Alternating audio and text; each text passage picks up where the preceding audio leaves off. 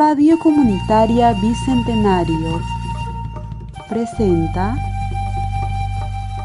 Tierra Afro con Roberto Paz Albarracín. El sol ya despertó mi bella realidad. El sol ya se encendió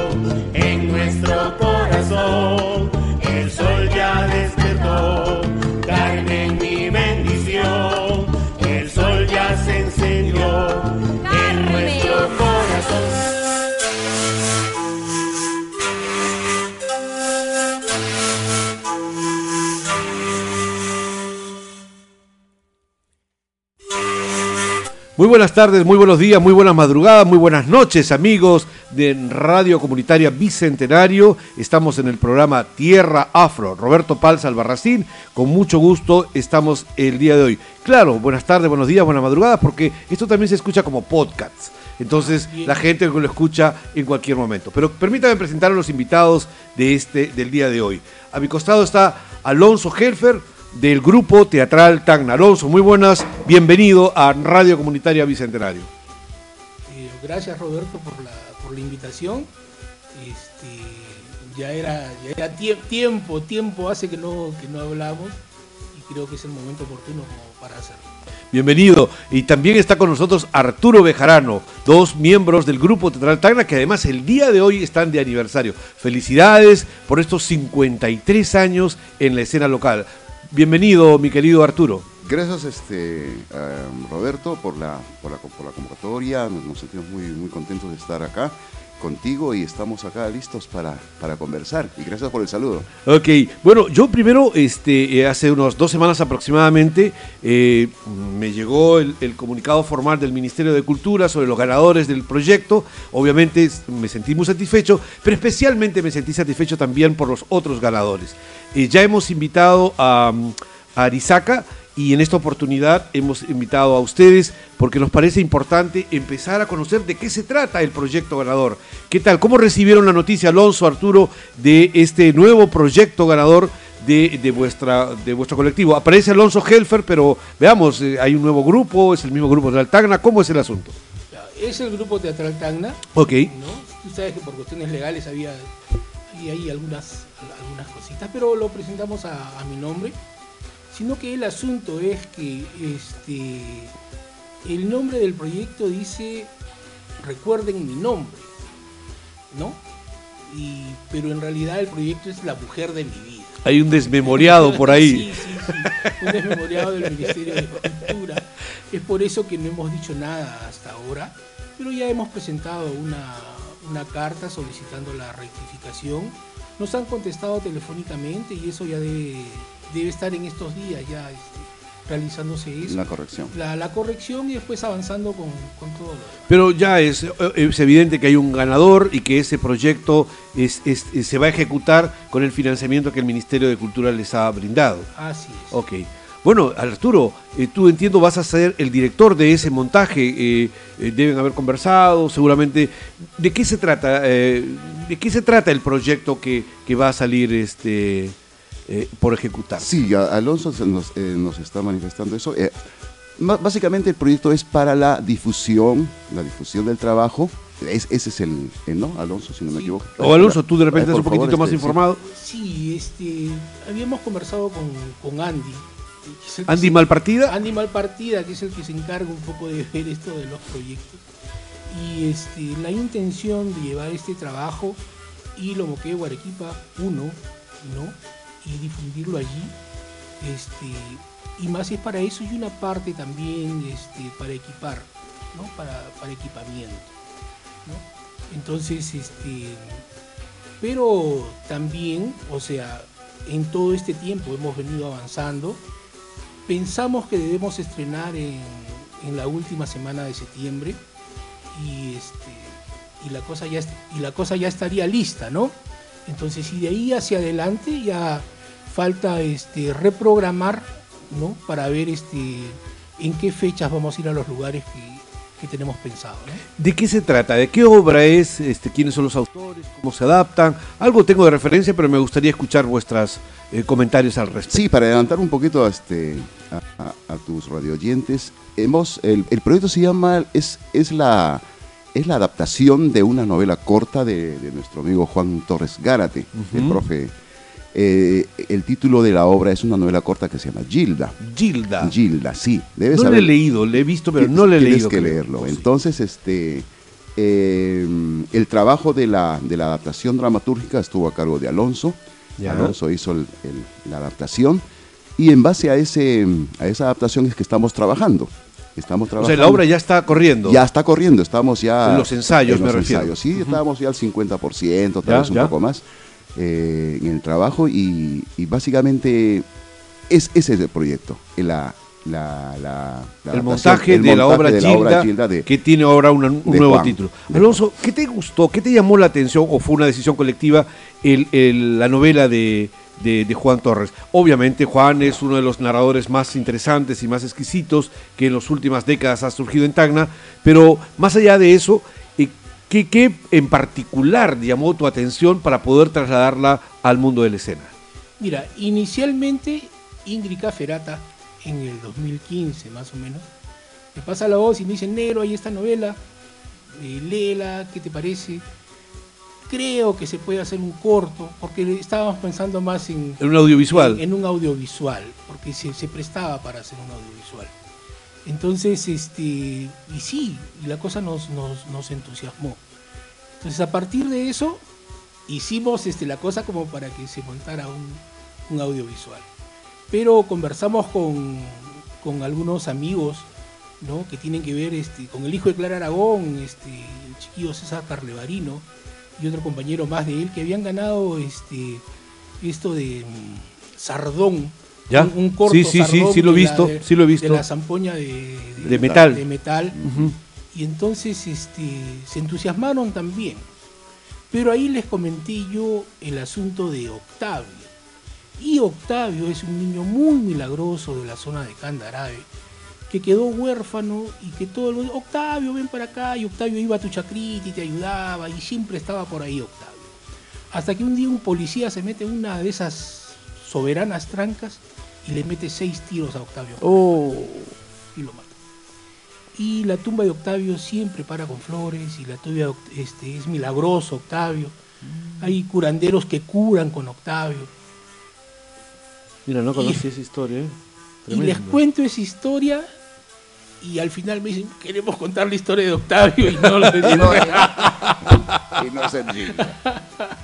Entonces, este, eh, quedó, quedó Gilda de lado, quedó Gilda de lado, ¿no? Este, pero tampoco se hizo lo, lo, lo de, Los de Octavio. tampoco se hizo Oh, lo, pena. lo de Octavio, pero, pero está allí como porque es una historia, este, muy, Muy fuerte, muy poderosa. fuerte. Sí, sí, sí, claro que sí. Entonces, este, y este, Gilda fue madurando, fue madurando todo este tiempo. desde el 2000. ¿Cuál es la síntesis argumental, Alonso? Una oración para que podamos eh, más o menos Mira, también graficar para nuestros Claro, radio este, cibernautas.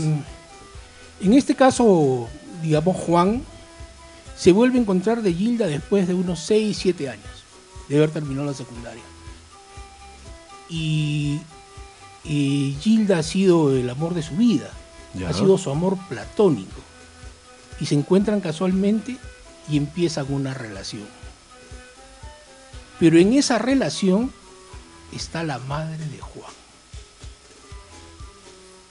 Y al estar la madre de Juan, la cosa es totalmente distinta. Porque es una mamá gallina, porque Juan es ya mayor de edad, pero la señora está allí, está detrás de él. Juan es su proyecto de la madre. Mm, Y Juan es el que está enamorado de Gilda. Exacto. Pero para la señora Gilda es una prostituta cualquiera. Mm. Entonces, Mamitis. Ah, Crónica. Por ahí. por ahí.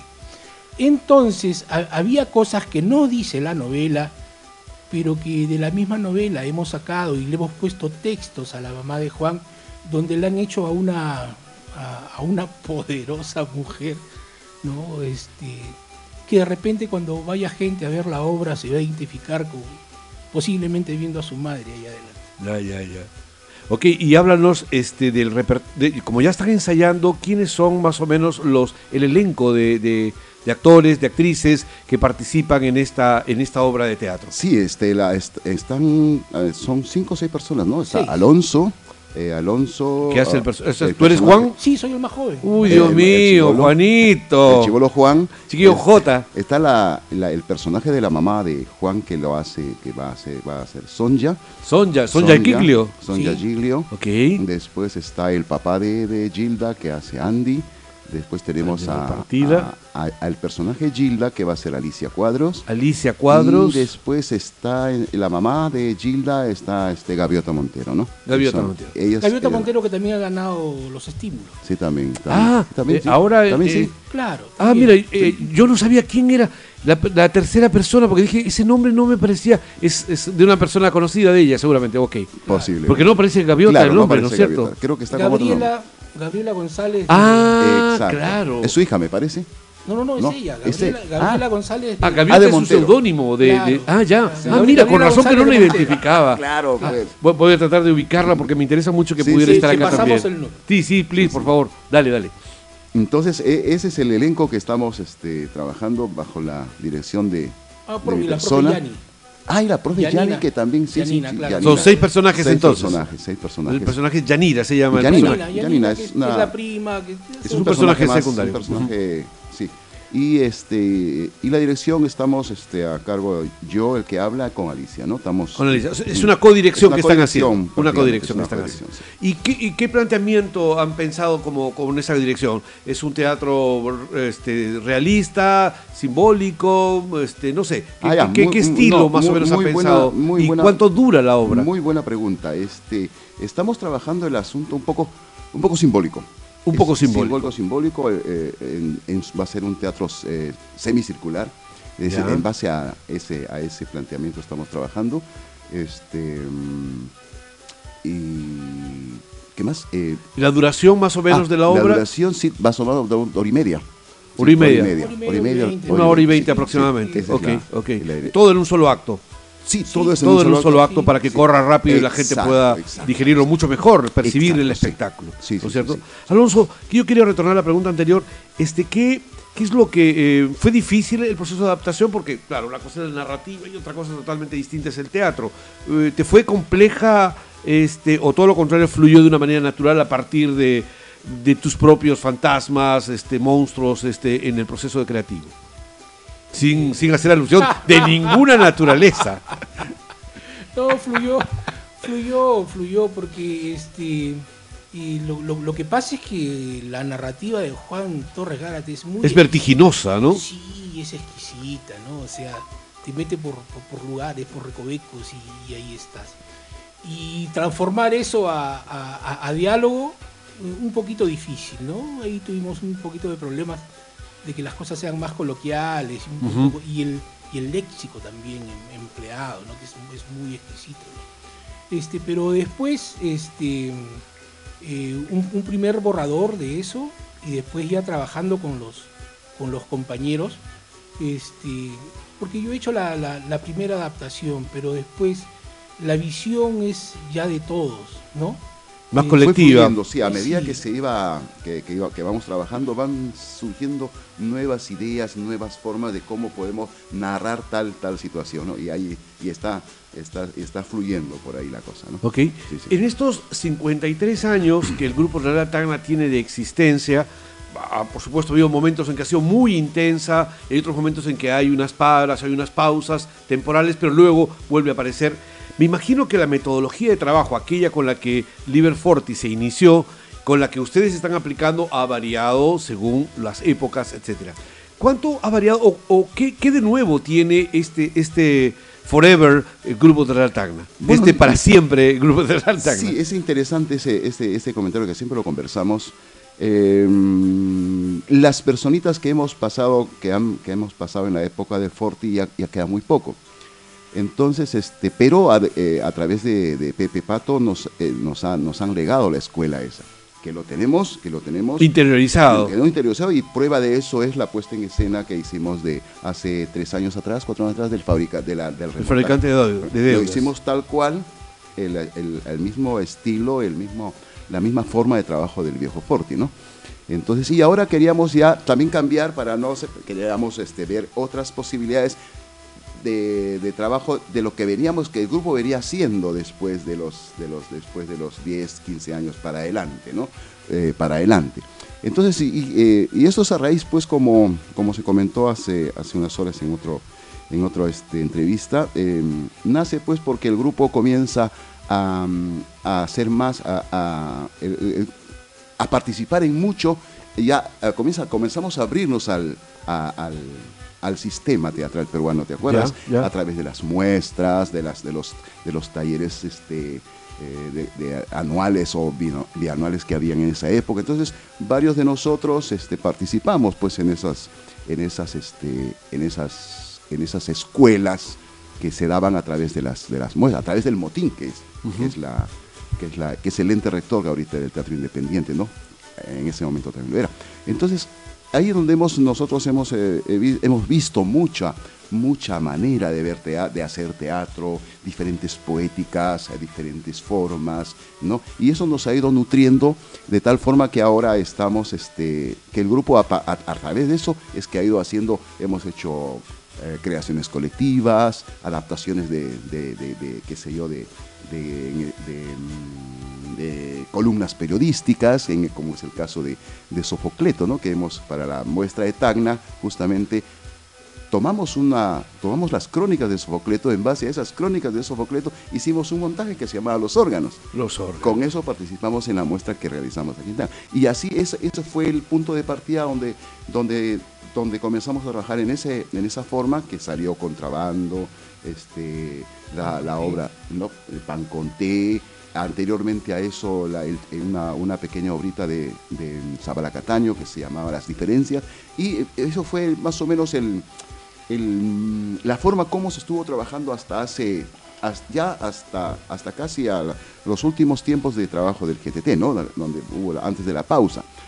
Antes de la pausa se volvió a retomar, fíjate, no es que, no es que nos quedamos en esa, eh, se volvió a retomar por los 25 años, se montó, eh, eh, ha llegado un inspector de JB Priestley, ¿te acuerdas? Entonces, eso también se trabajó en base a la, a la, a la- al estilo del GTT, ¿te acuerdas? Entonces, es una, es un, es un, este, eh, ¿cómo lo podemos llamar? Ir y venir de- de- dentro de esas, de esas, De esas poéticas, de esas eh, poéticas de hacer teatro, ¿no?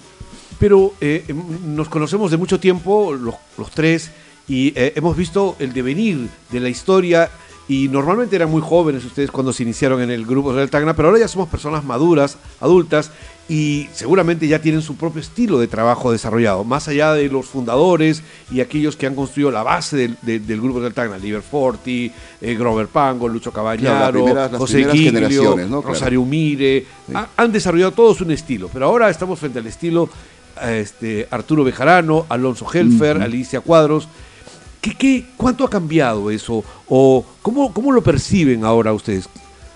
Bueno, es, es- es, este... ¿O sigue siendo más o menos la continuidad en lo esencial, pero cambian eh, Yo creo que el sí. hay contexto has- histórico tú ha has- tú has cambiado? dado el clavo, lo esencial se mantiene. Eh, el- tú sabes que ahora yo, yo- yo busco mucho recalcar este, este asunto que es el teatro de grupo, que, que se está... Está costando está, está costando muchísimo. muchísimo y está desapareciendo. Sí, y cierto. entonces ese concepto es básico, básico para las personas o para las, para los- las personas que, que, mm, que quieren este, que quieren hacer teatro con un fin altruista, por ejemplo, con, como es el lema de nosotros, ¿no? Por ejemplo, por un teatro libre, para un hombre paterno. Entonces, en base a eso, nosotros buscamos una, una intención al hacer teatro. Nosotros hacemos un teatro de manera aficionada. Nosotros donamos nuestro, nuestro escaso tiempo que, que, la, que, la, que, la, que los tiempos modernos nos lo permiten. Entonces, lo damos porque nos nace, porque lo llevamos en la sangre, porque eh, esa es nuestra, nuestra, nuestra forma de, de contribuir a, a mejorar un poco esta, este mundo, Este- digamos. este así. mundo, esta sociedad. Exacto. Entonces, ese es, ese prácticamente, yo creo, como tú dices, se, se mantiene la esencia. Ha- Hagamos, hagamos el teatro con la poética que sea, no va a cambiar. No va a cambiar. Podemos, podemos este, eh, probar podemos probar este, Estilos, poéticas. poéticas, y no, no va a cambiar la esencia, que eso es lo más importante, la esencia del por qué hacemos teatro. Ese para mí es básico, el por qué se hace teatro. Que, que ahora se ha perdido ese concepto. Ahora el teatro se ha banal, el concepto de teatro yo lo, yo lo noto un poco banalizado totalmente. Entonces ahí está el detalle. Entonces eso, eso, ese, ese, ese granito de arena es lo que el grupo quiere transmitir y quiere, quiere, quiere dejar en la. Alonso, Arturo hace un momento mencionaba cuál es el eslogan que ha servido como base esencial para la construcción de su propio estilo de trabajo. Eh, el, el hombre para los demás. Este, perdón, ¿cómo es exactamente? Por un teatro libre, Por un teatro libre para un hombre, fraterno. para un hombre fraterno. Que es- en esta coyuntura, mucho. saliendo del neoliberalismo, luego de la pandemia, ¿cuánto de eso esencial sigue manteniéndose para una sociedad que ha cambiado tanto y también que, que nos impela sobre, nos cuestiona sobre el, el actuar, o todo lo contrario? Ahora más que nunca se necesita más solidaridad entre las personas para transformar precisamente la sociedad. Y se necesita, ahora sí se necesita más solidari- solidaridad para transformar, como, como tú dices. Y, o sea, aparte de eso, creemos que el teatro debe ser contestatario. O sea, el teatro debe proponer, no, no es cierto. Este, está bien que haya teatro comercial y, que, se entienda así, pero nosotros este, hacemos también un teatro que tiene que ver con lo social, ¿no? que tiene que estar cerca de la, de la, de la gente, ¿no? Este, eh, podemos hacer este, como, como lo dice Arturo, ¿no? Este, obras como, como las hacía Liber, obras de cajón, ¿no? Pero también este, nos damos un tiempo para buscar algunas obras que tienen que ver con, este, con lo social, con lo político. En tiempo de pandemia, por ejemplo, y este, hasta lo último, antes de que salga Castillo, este, ¿quiere usted ser diputado? De Roberto Arlt. Es un Dramaturgo este, argentino. Un dramaturgo argentino, escrita en el, por el Treinta y 1935 tanto, más claro. o menos, más o menos. Tremendo dramaturgo. ¿ah? Eh, exacto. Muy pero- vigente. Pero este es eh, una especie de, de- de monólogo o, o es un escrito y, y nosotros lo transformamos haciendo de que sea una entrevista entre un candidato Y era periodista. y una periodista. Ya. Y anda a ver tú lo que dice este ese, ese texto de si usted quiere ser diputado. Actual. Y es cual. actual, porque te dice, no, no ofrezca usted estas cositas, nada. Digo, usted voy a entrar a robar Directamente. directamente y lo pasamos un día antes de las elecciones que salga Castillo. En las lecturas este, interpretativas que Por hicieron. supuesto, En las lecturas dramáticas que hacíamos, ¿no? Por supuesto. Y, y, este y, y dijimos sí, pongamos esto, porque cre- creemos que sí. Porque ninguno de los de los candidatos nos convenció. Sí, fue gracioso lo- porque lo pusimos semana antes de. Exacto. de- del actual presidente Del- del actual constitucional de la Sí, República. Sí, sí, sí, fue interesante. Y si tú lo revisas, o sea, si vas a, la, a la página del grupo, te vas a dar cuenta y, y, y te vas a dar cuenta todo lo que dice ahí Luis Saavedra, int- interpretando a este político que quiere ser diputado y que te dice, pues, que, que- que bueno, que sí, que es real, que él, él viene a decir la verdad. Y dice, yo vengo a robar, yo vengo a vender el país. O sea, voten por mí. O sea, yo, yo no vengo a, A mentir. A, a mentir. Por lo menos el hombre la tiene clara. ¿no? Exacto. Entonces, cosas así, ¿no? Entonces, este, eh, siempre es- estamos buscando cosas que, este, que, Que te muevan un poco la que te muevan un poco la conciencia, sí, sí, sí, la sí, sí, gente, sí, ¿no? sí. O sea, que la gente no solamente vaya a divertirse, sino que también salga pensando. Salga Y en Gilda, ¿cuál y- es ese elemento que hace que sea cuestionador de la sociedad? ¿Cuál es el elemento que ustedes han encontrado que dinamita este, el que el público salga reflexionando sobre la sociedad? eh, eh, ¿Cómo está nuestra sociedad? El, el- el exceso de individualismo, porque hay que reconocerlo, en las 60, en los 80, en el 2000, todavía se creía en el, en el hombre colectivo, pero luego la sociedad hizo un giro en 300, en 180 grados y se fue al individualismo eh, que, que el Fujimorismo construyó en nuestro país a través del neoliberalismo. ¿Cómo, cómo, este, ¿Cuál es el elemento que encuentran en Gilda para que se potencie ese cuestionamiento? Eh, muy interesante. Este, el, encontramos en, el- en la novela Gilda es que justamente lo que has dicho tú, hay, esta, este cambio de, paradigmas que, ha sufrido la sociedad en esta cuestión del individualismo y, y, sálvese quien pueda, porque ahorita estamos sálvese quien pueda, el, el, el, concepto del bien común, el concepto de, de la solidaridad prácticamente no existe, ¿no? Y, y, y, ha- y han surgido nuevos, a raíz de eso surgen pues nuevos problemas eh, del ser humano. En este caso, por ejemplo, en lo que uno de los temas que vimos en la obra de Gilda es el es el mm, es la enfermedad emocional de las personas. Ya. ¿no? Esa es básica. Todo, y yo creo que esta sociedad ahorita está sumamente enferma emocionalmente.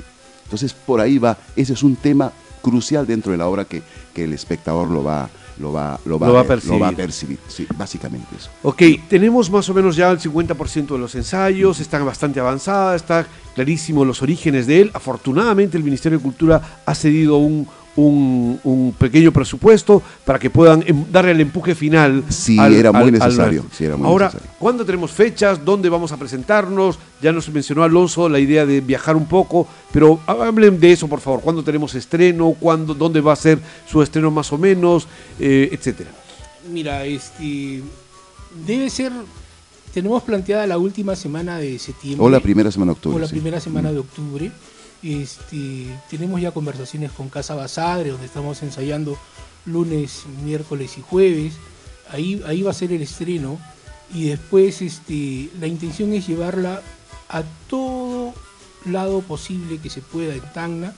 O sea, eh, hemos vencido la pandemia. Oh. O sea, Eh, ten- que tus voces sean eh, proféticas, o por favor, porque todavía nos falta un poquitín, pero no, dale, dale, dale. No, sí, sí. O sea, en el caso de nosotros, y, y aunque no era todavía, este, eh, eh, recién se estaba integrando al grupo y cayó Gaviota, cayó Gaviota terriblemente. Ah, muy se, mal. se- se nos fue Coco Segarra, producto, Sí, producto de de la- pandemia. O sea, la hemos sufrido y, la, y, y- y creo yo que ya la hemos vencido. Así es que venimos a celebrar la vida. Tenemos que celebrar la vida ya. Y para celebrar la vida hay que celebrarla con todo y hay que celebrarla en todo lado. Y creemos que la forma de celebrarla es teniendo un montón de funciones, en todo lado.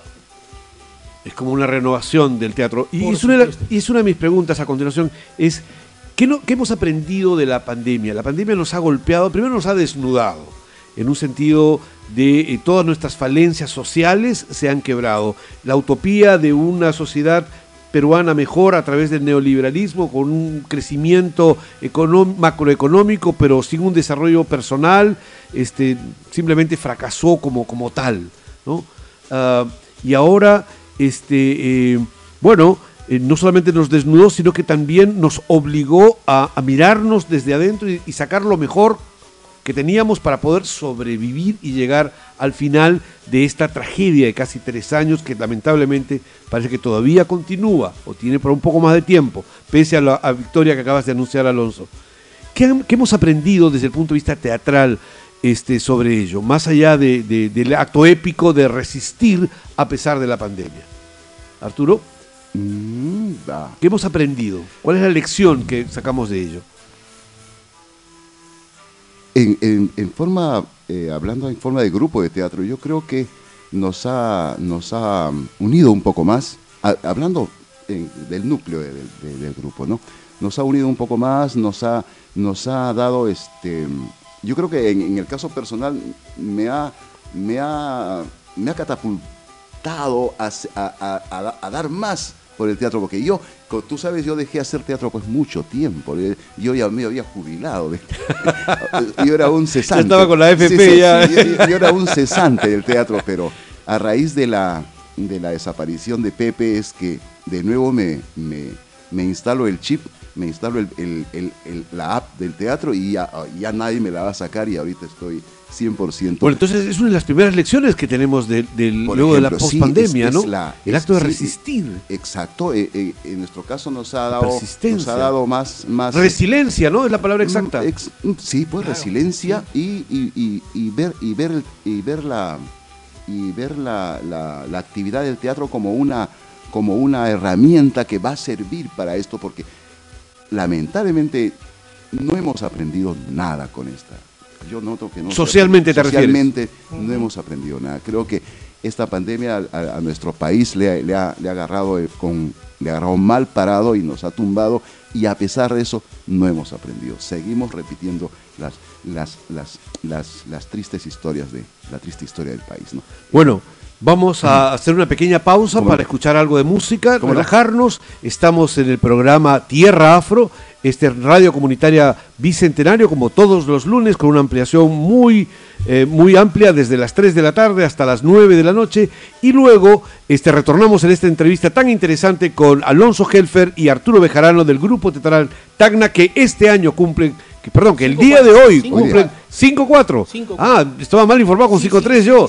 Alguien me ¿Eh? quitó un año, no puede ser, se escapó. En un año bi- bisiesto. Bueno, son 54 años que el Grupo Teatral Tacna tiene de existencia y lo están celebrando con un nuevo montaje que se llama La mujer de mi vida. La Mujer de mi Vida. Del ya gran- comentaremos. de- del gran amigo Juan Torres. de, eh, basada en el- la novela corta de Juan Torres con la adaptación teatral de Alonso Herfel y la dirección de Arturo Bejarano. Regresamos, eh, por favor, en breve.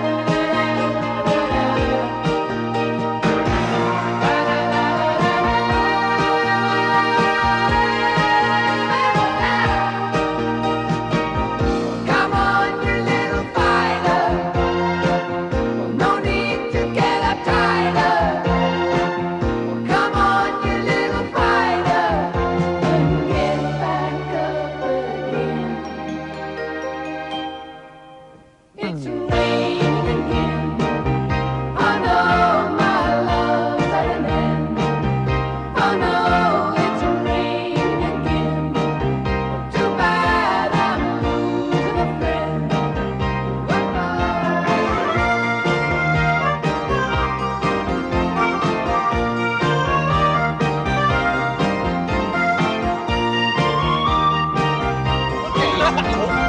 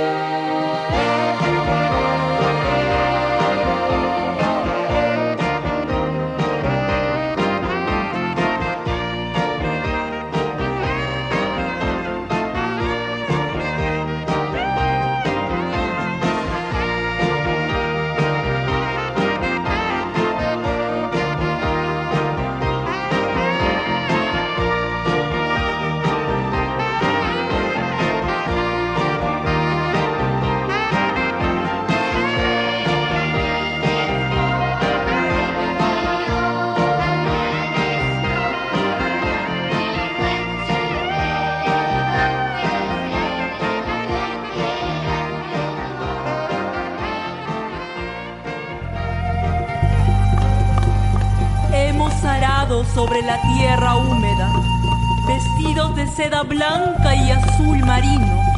No olvidamos el colorido de nuestros ajiales. Por eso, somos tierra afro, con sabor ají.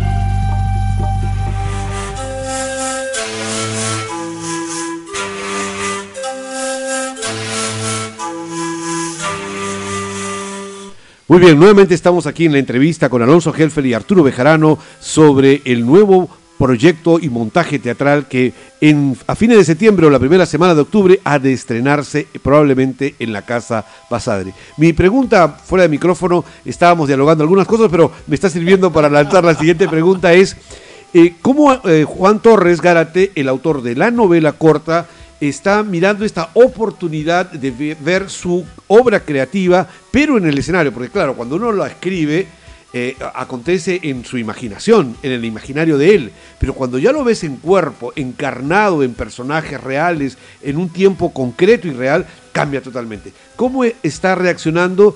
Eh, ¿Está participando en el proceso creativo? ¿Va a los ensayos? Eh, ¿Se ha mostrado dispuesto? ¿No tiene ninguna injerencia? ¿Les ha dado el aval? ¿Cómo, cómo está operando este, el autor respecto de, de es- de esta obra? Nos ha dado el aval, de hecho le hemos presentado... Sí, ha este, leído. ha leído. eh, ha leído lo que nosotros... La adaptación la- teatral. La, la adaptación teatral, que difiere un poco de lo que, de lo que él escribe, ¿no es cierto? Este, porque eh, eh, la, la narrativa de Juan en la novel- novela, novela Gilda es de primerísima persona, ¿no es cierto? Más este, el- Desde el monólogo desde interior. desde el monólogo interior de, de Juan, ¿no? Este, pero nosotros hemos entrado allí a hacer hablar a la madre, a hacer hablar a Gilda, y entonces nos ha salido una madre muy, este, muy simpática, Muy potente. muy, muy, muy, muy Claro. potente, ¿no? Que no, que, este, que de repente no estaba en la, en, en la vista de Juan, ¿no? Y este, y estamos, eh, hemos, quedado con Y él Juan. tiene una opinión. ¿Qué te Eh, dijo? Claro. ¿Nos contesta? Este, en, en- Una- en- en- muy en simpática. Una, en una forma inicial, la- a Juan le pareció muy bien la obra, le, le pareció estupendo. Y estamos esperando, ahora nos ha pedido que lo invitemos cuando ya esté mm, avanzado para un ensayo general, una cosa así. Y algún par de Para- sugerencias para- que Sí, pueda sí, hacer. obviamente vamos a estar atentos aportes. a sus aportes. Y, y- y y leyendo Gilda y, y todo esto, o sea, cada vez que la lees vas encontrando nuevas cosas. Ese es el detalle de la o lectura, sea, ¿no? Es Porque este también es medio enredado, o sea, no, no es muy fácil leer a- no es realista, o sea, puro. no, no es No, así no. Leer, a, eh, leer a Torres Gárate. O sea, Tiene saltos, juega mucho con los Exacto. tiempos, con los espacios. y entonces no habíamos este, reparado en, en un texto del malentendido de ¿De Rousseau? No, no, no, de, de- el malentendido de ¿cómo se llama el otro? Bueno, pero el asunto es que Mersol cuenta un, encuentra un, es el personaje principal de la obra El malentendido, encuentra un- una tira de papel de, de un, de un periódico donde se relata un hecho policíaco, donde este, una persona se va de su pueblo y regresa después de 25 años con dinero y va al hotel de la madre, pero no se hace pasar, no, no dice que es el hijo, sino se, se hace pasar por otro y este y enseña un fajo de billetes. La madre termina matándolo en la noche con la hija, sin saber que era su hijo. sin saber que era su hijo. El día viene la mujer de él y les cuenta, mi esposo se quedó acá, es el hijo de usted. Y la madre termina matándose y la hija también. Y en ese, pero en ese relato que habla Juan Torres Gárate, Gilda le comenta a Juan, o sea, Gilda le dice, sería bueno que lo leas al revés. ¿Y qué cosa es leerlo al revés? Que el hijo termine matando a la madre. O sea, hay, hay, o sea, hay, hay cosas ahí que, que al al leer Gilda hay que, hay que estar atento. Hay que analizarla Ah, eh, porque hay pistas, eh, pistas eh, muy en- encriptadas y que hay que develarlas y seguramente en el campo Exacto. escénico hay que ir mostrándolos de antemano con alguna movilidad escénica, con algunos gestos para que el espectador eh, que, que está sentado más allá del diálogo pueda empezar a ver todas estas tramas secundarias que, que circundan el- el- la obra de teatro. Muy bien, los veo que están sumamente entusiasmados, los veo pilas, este, no solamente les ha caído regio el, el- el- el concurso, sino que también entusiasmados en estos nuevos eh, en estos Camus, nuevos proyectos. Camus. Ah, de Camus. De, Cam- ah, de Albert Camus, ok. Este, mm, bueno, yo, yo quería preguntarles también cuánto creen que ha cambiado el espectador teatral. ¿Se acuerdan cuando estábamos algo mucho menos canas que, que las que tenemos ahora? Bueno, Arturo, yo creo que hay magia, Es, es magia. hay es magia, Es magia. es. Sí, allí. sí. Este, eh, creíamos que el centro del teatro lo ejercitaba el actor, era el centro del teatro. Pero estos tiempos aparentemente han variado un poco y más bien ha desplazado del centro del escenario al actor y lo ha desplazado hacia el espectador. ¿Cómo, cómo perciben a este nuevo espectador eh, escénico del siglo XXI que este, no está acostumbrado a esta cultura del, del audiovisual en que cambia permanentemente en las cosas, que, que, va, eh, que está acostumbrado a internet, que no puede vivir sin el celular, que permanentemente en cualquier actividad, inclusive en una obra de teatro, te está, este, está trabajando con el celular, te toma fotos, está- se hace un selfie, eh, en vez de esta clásica eh, actitud concentrada del espectador de, de- de décadas pasadas. ¿Cómo perciben ustedes al espectador contemporáneo? Mm, yo creo que radicalmente, como tú dices, ah, ah, la tecnología ha cambiado radicalmente la, la forma de, de- leer, de leer, de leer imágenes al espectador. Y eh, de tal forma que es algo paradójico, ¿no? Pues que, porque a medida que el teatro ha ido avanzando, ha ido desarrollándose, ha ido cambiando de, cambiando de, de forma, ha ido cambiando la forma de hacer teatro, no sé si el espectador ha ido evolucionando en la misma medida, en, en el sentido de, de si, el, si el espectador está preparado para leer ese, ese, ese nuevos códigos de, de hacer teatro. Yo creo que ahí está el problema. Tal vez en las sociedades un poco más avanzadas, yo, yo creo que el espectador sí, pero en nuestras, en nuestras sociedades subdesarrolladas creo que hemos ido involucionando en ese aspecto. Lamentablemente no yo estoy seguro que, que viene acá, por ejemplo, que a ver, viene acá, presentamos en, en un sitio público, un coliseo, a, a- a- a Eugenio Barba con un, con un espectáculo suyo. eh, llenamos a la fuerza el, el coliseo y le hacemos ver a la fuerza, yo creo que no van a entender nada. Ese es el gran problema. Es un problema de educación, Es entonces, problema, es este, un de una escuela de espectadores, según tu opinión. Exacto, Ok, ok. exacto. Por ahí va la cosa. Y como, como, como lo manifestamos en, en, el, en el homenaje al pato, yo creo que ahí hice una pequeña, pequeña invocación eh, en el asunto de, de- a los compañeros de teatro, formemos espectadores. Y la única manera de formar espectadores es, yo creo que difundiendo a la fuerza, entre comillas, el teatro, hacerlo a, la- a los, a los escolares, hacerlos ver, porque en un comienzo el escolar se va a reír, se va a dormir, no le va, pero a la segunda, a la tercera, a la cuarta, alguna, alguna fibra en su, en su cerebro le va a llamar la atención. Esa es la manera, porque no es fácil. A un niño le hacemos ver teatro, no lo va a entender, no le va, no le va a interesar, él va a estar pensando en el, play, en el PlayStation y no, pero sí, sí, otra vez le ponemos a ver teatro. La tercera, la cuarta, de repente a la quinta, recién vamos a despertarle la curiosidad. Pienso que por ahí es el, por eso que es dificultoso, no es sencillo. Ahora- pero ese es, ese es el reto, ese es el reto. Y- Alonso, y, di. y el, y el apoyo también de, este, de, la, de la prensa y de los, y de los medios, ¿no? Mira, hoy día hablando con, con Fernando Rondinel, justamente este, quedó, quedó en, en apoyar no solamente a lo- a- al, al- al GTT, ¿no es cierto? Sino que ya designó a una persona de su, de su pool de, de- de periodistas este, para que, incluso creo que ya dio su número, para que, para que lo llamen y le digan, este, Hay tal cosa. ponme en la agenda. O sea, eh, tienen ya más o menos qué va a haber hasta agosto, pero de ahí hacia adelante como que no, este, como que no hay nada, ¿no es cierto? Entonces, eh, la misión de, de- de la persona que ha designado este, Fernando es para que eh, circule su, celu- su número de celular y lo puedan llamar y haya este, la, La difusión. la, la difusión de, de- de- de todo quehacer cultural que haya, que hay en Tacna, ¿no? Incluido teatro, música, poesía y todo lo demás. Y lo otro también que, y que hablamos allí porque es, es- es increíble, ¿no? O sea, eh, Viene un psicólogo que hace un monólogo y la gente paga 120, 150. Y cuando se presenta un grupo de aquí, de Tacna, de los, de los nuestros, no quieren pagar 20 soles. Bueno, ese es uno de nuestros problemas, ¿no es cierto? Hay una farandulización del, del espectáculo Sí, que, ese- que- ese que es- no empezó hoy día, sino que consecuencia- empezó... Es consecuencia de la, de la masificación del medio de comunicación. Sí, eh, eh, esta, esta farandulización la estamos pagando caro, ¿no? Yo he sido muy crítico aquí justamente de un último espectáculo, creo que fue por la época de 28 de julio, en el Teatro Municipal como el centro de la política cultural de la actual gestión, estaba un espectáculo de una, una persona que es este, mediática en los medios de comunicación nacional, pero que trajo un espectáculo que se llamaba Los rollos de Katia Palma. Sí, Katia Palma, sí, sí. de Katia Palma.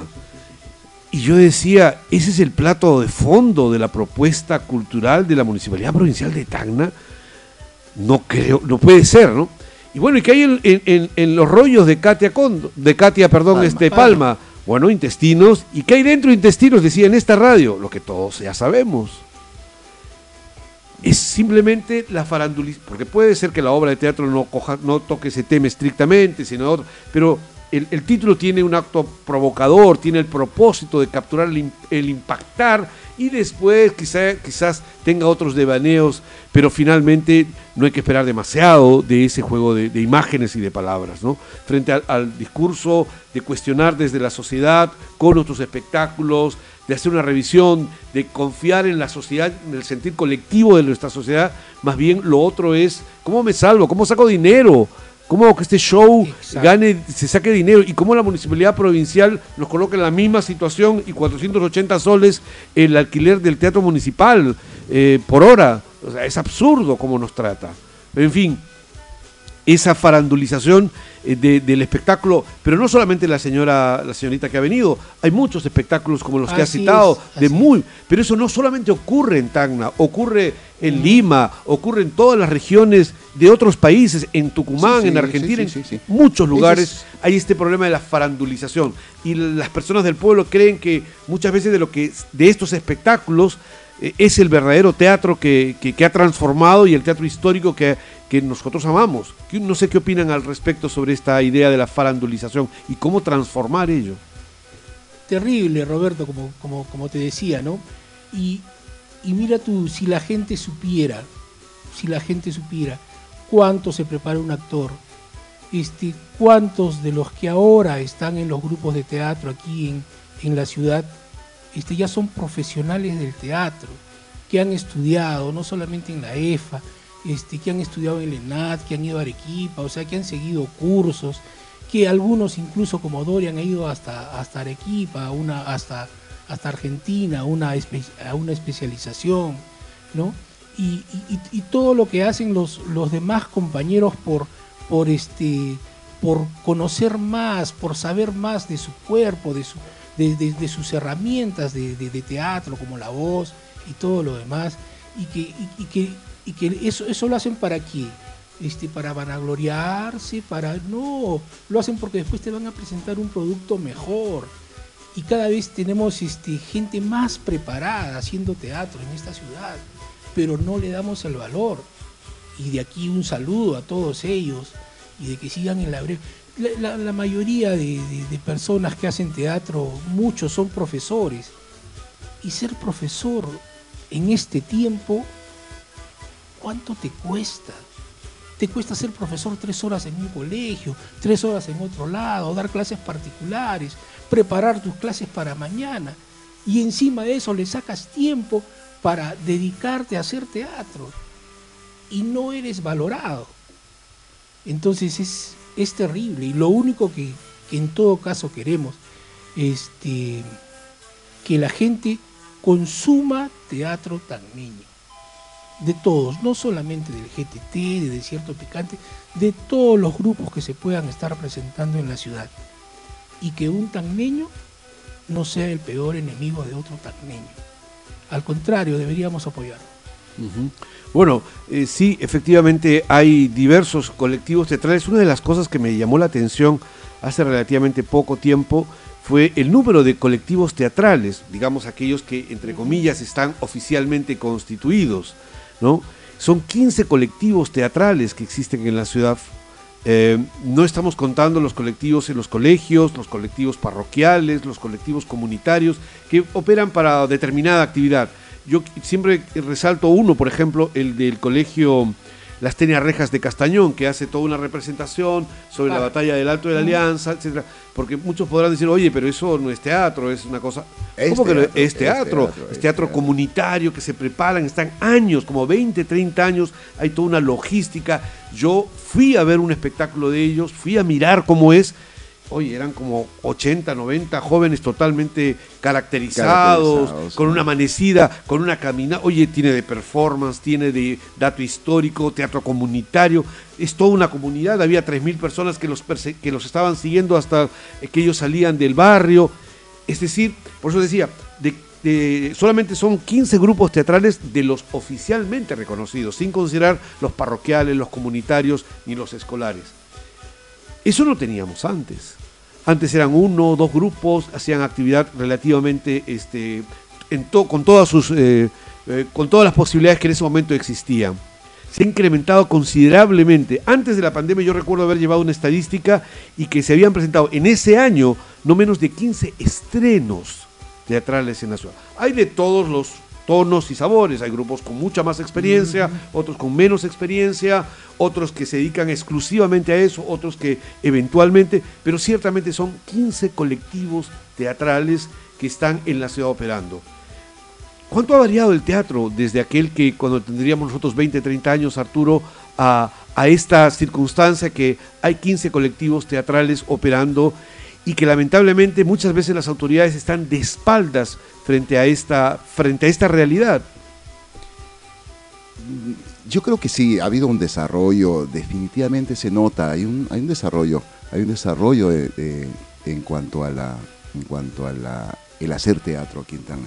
Y eso es muy importante porque, eh, porque se va a ir, se va a ir, se va sembrando, se va sembrando en el espectador eh, la semilla esta de, como decíamos, de, la búsqueda de, la búsqueda de espectadores.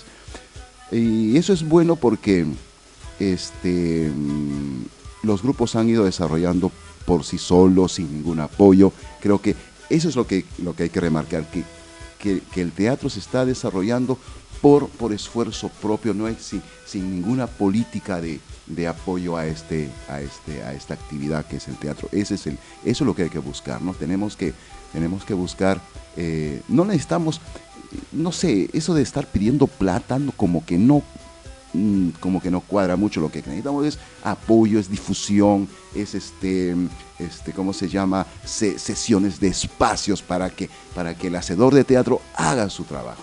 Yo creo que con eso, hay- hay- en, en ese camino tenemos que estar, ¿no? en la búsqueda de eso. en, en la conexión en todo caso con, con la- los espectadores. Yo, yo comentaba en varios lugares que lo que, ha per- lo que hemos perdido en la pandemia eh, no ha sido el apoyo ni la política del Estado, porque esa casi No ha había, sido inexistente durante siglos, ¿no? Los últimos 200 años de nuestra República. Eh, sin embargo, lo que, hemos, lo que se ha roto estos últimos años ha sido ese contacto con el espectador, que era el que financiaba nuestros trabajos a través de nuestros servicios eh, educativos, artísticos, a través de las presentaciones, de las entradas, de la colaboración, de la donación, de lo que fuere. Pero siempre el teatro en nuestra ciudad ha sido autogestionario. Exacto, Sí ha sido siempre. una de las características que ha Eh, tenido, ha sido autogestionario. Y sin embargo, también es importante exigir al Estado que este que establezca procesos de financiamiento Políticas, mediante políticas políticas, culturales en general que tienen que ver con la formación, que tienen que ver con el financiamiento, que tienen que ver con el apoyo de espacios culturales. La construcción de espacios culturales No, también. no podemos, no puede ser que todavía nuestro teatro municipal no tenga pozo de agua, no tenga luces de teatro, no tenga sonido de teatro, que se siga administrando el teatro como un costo para la municipalidad provincial, donde el señor eh, cuidante, guardián, es el rey de la Pampa y los grupos artísticos no tienen oportunidad de brindar sus espectáculos. Alonso, este, ¿qué, qué opinas al respecto sobre, sobre esto de que necesitamos que la sociedad en su conjunto entienda que el arte teatral y el artista de teatro eh, requiere del apoyo de las autoridades y de la sociedad en su conjunto. Bueno, este, es muy difícil que eh, alguna autoridad elegida apoye eh, el teatro, la poesía o, o cualquier tipo de arte. O sea, este, hay que exigir, sí, hay que, este, ten- tendremos que hacer algunas campañas para, para exigir de que nos tengan que dar lo que realmente nos, nos pertenece, ¿no es cierto? Hay una este hay un presupuesto todos los años para lo que es este arte, ¿no? Para lo que el gobierno regional y en el gobierno regional, local. el Sí, gobierno tiene. local, exacto. Y entonces caemos en la, en la cuestión de que ese dinero se gasta en el gran remate de carnaval para comprar cerveza a, A los turistas que vienen. A, los que tocan la zampoña, ¿no? Para darles este valor, para que toquen mejor. Entonces ahí, ahí se va el, el, el poco dinero que... el- Bueno, yo no sé si el problema sea los zampoñistas que tocan la zampoña más fuerte o más, o más relajada. Yo creo que tiene que ver más con que es, es un pretexto para la campaña política de Exacto, reelección, ¿no es cierto? Es el uso político de una manera descarada, eh, anticonstitucional respecto de los recursos, ¿no? Y muchas veces lo utilizan además en caja chica, en caja chica eso para su, su- su- sus gastos de otra naturaleza. Entonces de repente por allí tendríamos que, que exigir este, que nos rindan cuentas de en qué se está gastando. Año ese- tras año, gobiernos regionales, gobiernos locales Hay tienen presupuesto, presupuestos sí. anuales Para cultura y deporte. para cultura y deporte. Y Y, deporte. y- y mira que, y, y en todo caso, este, y el dinero también se va en hacer chalecos para, ¿no? O sea, este, si yo soy de la sugerencia de, de deportes, pues a, to- a todos les pongo chalecos y de repente ese dinero se está yendo ahí para hacer, que de repente es innecesario, ¿no? Sí, estamos totalmente de acuerdo. Ah, Yo quería, antes que nos gane la, la hora, porque ya nos, nos quedan tres minutos efectivamente y viene la siguiente entrevista con la- el programa con la profesora Thais Ludeña y su programa Wiñay. Este, eh, quería comentarles, hay en el paisaje teatral, en la escena local tacneña, hay variaciones, hay una pluralidad que no contábamos en el pasado. Estoy hablando de dos décadas atrás. Tenemos gente que hace teatro impro, que hace narración oral, que hace teatro infantil, que hace teatro comunitario, teatro con discapacitados, teatro histórico, teatro experimental. Hay diversidad de opciones teatrales. Es cierto que el gran público todavía no conoce porque no tenemos una plataforma que, eh, que, lo grafique, pero sin embargo hay. El solo hecho de enumerar 15 colectivos teatrales te da, eh, te da una pauta de la diversidad que existe en nuestra escena local. Eh, ¿Cuánto ha cambiado el teatro local y, qué perspectivas le ven a futuro y al propio Grupo Teatral Tacna insertándose en esa realidad? Porque, claro, cargar la mochila de 54 años puede ser pesada si queremos seguir siendo el mismo estilo. En lo esencial no va a variar, pero ¿cómo nos insertamos en esta colectividad de 15 colectivos teatrales que tienen necesidades y que hay un crecimiento que eh, hay que construir entre todos? Arturo, por favor, y luego Alonso Helfer. Sí, ese. mm, a ver, ¿cómo, cómo, cómo, podemos, ¿cómo podemos poner este asunto? Este, la, la organización está muy bien. Yo creo que eh, individualmente no vamos a, a ganar nada si es que no nos, no nos organizamos, no nos. Este, eh, yo creo que acá ya veo, nosotros como grupo de Altana estamos, nosotros observamos, vemos que, que, el, que, la, que, la, que el movimiento teatral sí está organizado, vemos que están, vemos que están organizados, que están haciendo algo, que, pero eh, eh, como grupo de teatro todavía no estamos este, pensando, eh, queremos consolidarnos muy bien, queremos, queremos este, retomar la tradición del, del grupo de teatro, queremos este, eh, hacer más trabajo y, y- y poco a poco nosotros vamos a ir de repente integrándonos a, a la, a, la, a la organización, porque es, yo veo que es muy necesario, muy necesario. Ok, Arturo, gracias. Alonso, tus últimas palabras, por Sí, favor. Mira, este, de repente es necesario que un día lo invites a Andy, también del grupo teatral Tacna. Este, tenemos pensado allí algo como un procompite cultural.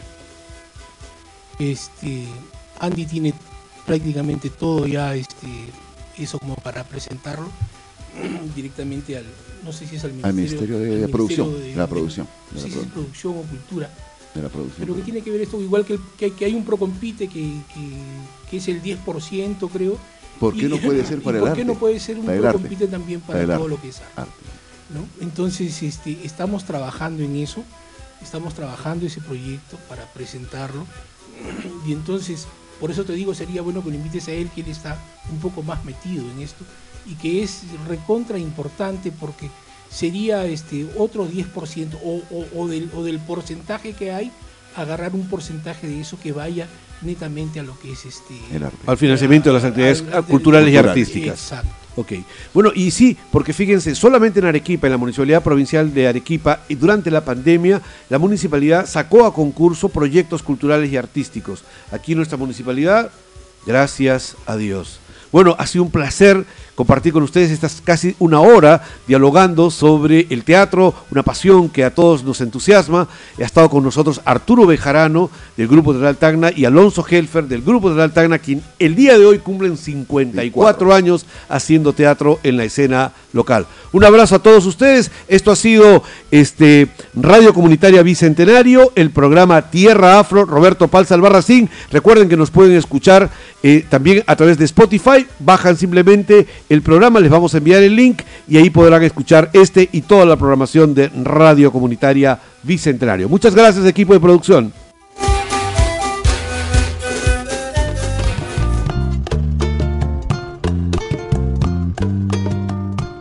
Radio Comunitaria Bicentenario ha presentado Tierra Afro. Con Roberto Palza Albarracín. Carmen, bella preciosa, oh Carmen, mi negra hermosa,